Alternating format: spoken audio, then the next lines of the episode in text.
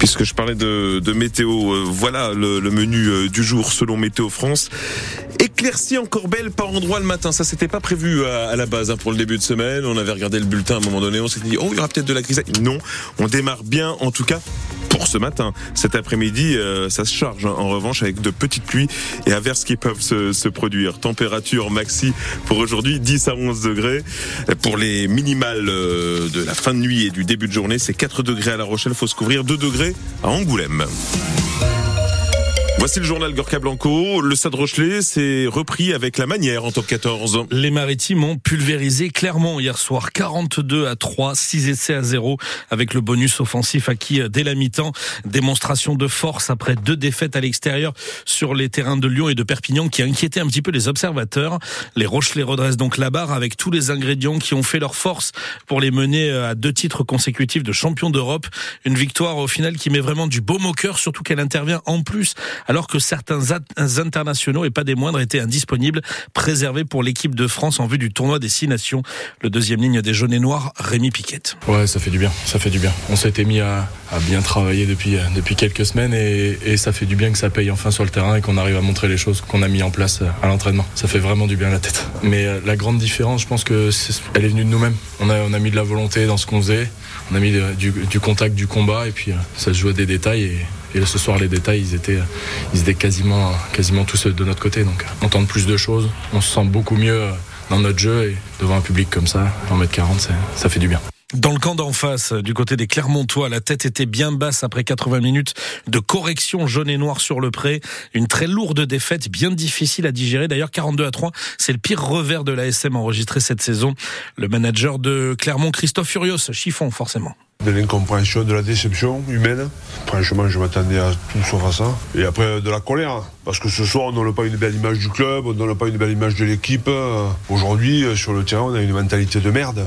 Donc quand tu as une mentalité de merde, tu peux pas gagner les matchs, c'est pas possible quoi. Donc voilà, donc on a le sentiment d'être euh, de pas jouer dans la même division, tellement que c'était grotesque. Donc voilà, donc euh, il y a des joueurs qui sont pas au niveau, mais collectivement, ce match, c'est la plus grosse déception, quoi, franchement. Christophe Furios, La Rochelle va à présent enchaîner une deuxième rencontre à domicile. Ce sera samedi qui arrive avec la réception du leader, le Stade français des Parisiens qui ont battu euh, ce week-end Pau 25 à 12. Au classement, le Stade Rochelet remonte à la septième place à égalité de points avec le Racing sixième, Toulouse deuxième avec le même nombre de points que le Stade français euh, premier donc, et l'UBB qui complète le podium à la troisième position. Tous les résultats de cette 17e journée de top 14, le classement complet s'est à retrouver sur francebleu.fr et sur l'appli ici. Coup de projecteur maintenant, Gorka, sur le combat d'une femme qui s'est battue sur l'île de Ré pour faire reconnaître qu'elle était victime de surfacturation pour l'eau. Oui, cette femme euh, courageuse, en tout cas pour le moins tenace, professeure d'espagnol de métier qui s'appelle Mona, s'est véritablement accrochée pour que l'on reconnaisse enfin qu'elle était bien dans son bon droit et donc que oui, elle payait des factures beaucoup trop importantes pour sa consommation réelle d'eau euh, concernant sa résidence secondaire, une petite maison de la flotte en Ré. Deux ans en tout de combat et au final donc une sur facturation pour elle, mais aussi pour l'ensemble de sa copropriété. Plus de 13 000 euros pour 25 copropriétaires de la résidence des Roses Trémières. Mona. J'ai trouvé que les frais de copropriété étaient très élevés, donc je me suis un petit peu penchée sur la question et je me suis rendu compte que c'était les factures d'eau qui posaient problème. Donc j'ai creusé, creusé, creusé pour me rendre compte qu'en effet, euh, nous étions surfacturés depuis au moins deux ans. Ça chiffre vite, euh, nous avons été surfacturés de 13 400 euros sur 25 copropriétaires. Et donc voilà, c'est quand même, c'est quand même assez énorme et surtout, ça aurait pu continuer euh, bien longtemps euh, voire euh, tout le temps si je n'avais pas euh, soulevé le souci. 13 466 euros précisément. au début, ça n'a pas été simple de faire admettre l'erreur. Ah oui, parce que vous êtes baladé de, déjà de service en service. Moi, j'ai passé vraiment des heures, des heures, des heures au téléphone, alors que c'est pas du tout mon, mon, travail ni mon métier. Des heures au téléphone et j'ai fini par tomber sur une, une personne compétente qui m'a écouté et qui a pu creuser un petit peu et là comprendre ce qui s'était réellement passé. Et de son côté, la SOR a indiqué à France Bleu La Rochelle qu'un virement euh, du montant de l'erreur pour la copropriété a été effectué en octobre dernier et qu'une procédure d'individualisation des compteurs est lancée. C'est une erreur dans le diamètre du tuyau arrivant au compteur collectif de la résidence qui est à l'origine de la surfacturation, explique la SOR.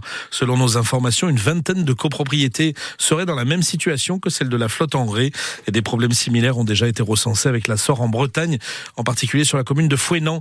Vous avez un dossier sur cette histoire de surfacturation des consommations d'eau sur l'île de Ré, à la fois sur notre site internet francebleu.fr et sur l'appli ici. C'est l'actualité du jour. Le Congrès se réunit à Versailles aujourd'hui. Oui, députés et sénateurs vont voter ensemble cet après-midi et valider définitivement l'entrée de l'IVG dans notre Constitution. Il faut pour cela que trois cinquièmes des parlementaires se prononcent pour. Vu le nombre d'élus qui ont voté pour le texte à la fois à l'Assemblée puis au Sénat la semaine dernière, le résultat final ne fait guère de doute. La Constitution va donc sanctuariser l'IVG, offrant une liberté garantie à la femme d'avoir recours à l'interruption volontaire de grossesse dans notre pays.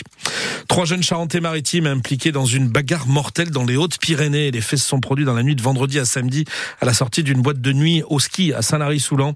Les trois Charentais-Maritimes se trouvaient en vacances. Selon les premiers éléments de l'enquête, c'est la victime qui est venue les importuner. Ils en sont venus aux mains. L'homme de 49 ans a alors reçu plusieurs coups et il a par la suite succombé à ses blessures.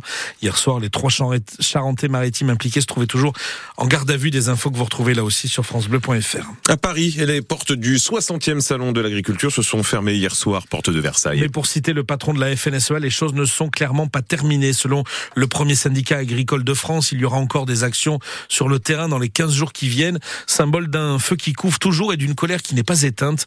À se demander finalement, Valentine Le Test, si ce salon de l'agriculture a servi à quelque chose pour la profession. Pourtant, des annonces, s'il y en a eu. Plan pour l'élevage, le blé dure 40 millions pour le bio, 100 millions de plus pour la filière fruits et légumes, l'abandon de l'indicateur de mesure des pesticides et même cette très vieille demande des lobbies, l'interdiction de plusieurs termes liés à la viande sur les produits végétaux comme les steaks et jambons vegan. Le salon a aussi été un lieu de libération de la colère. La première journée et ces images de stands vides bloqués par des cordons de CRS pendant la déambulation d'Emmanuel Macron restera dans les mémoires.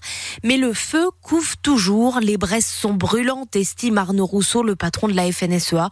Comme lui, les autres syndicats appellent maintenant le gouvernement à poser sa lance de pompier, maintenant que les aides d'urgence sont versées.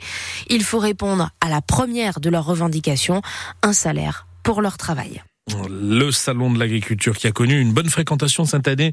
Alors oui, 603 650 et quelques visiteurs, euh, c'est 2% de moins par rapport à l'an passé, mais la direction du salon met en avant une baisse de la fréquentation de l'ordre de 20% les deux premiers jours, rappelez-vous en particulier euh, dès le samedi jour d'ouverture, au moment de la visite et de l'inauguration par le chef de l'État, euh, visite d'Emmanuel Macron particulièrement mouvementée, il y avait des violences avec les forces de l'ordre.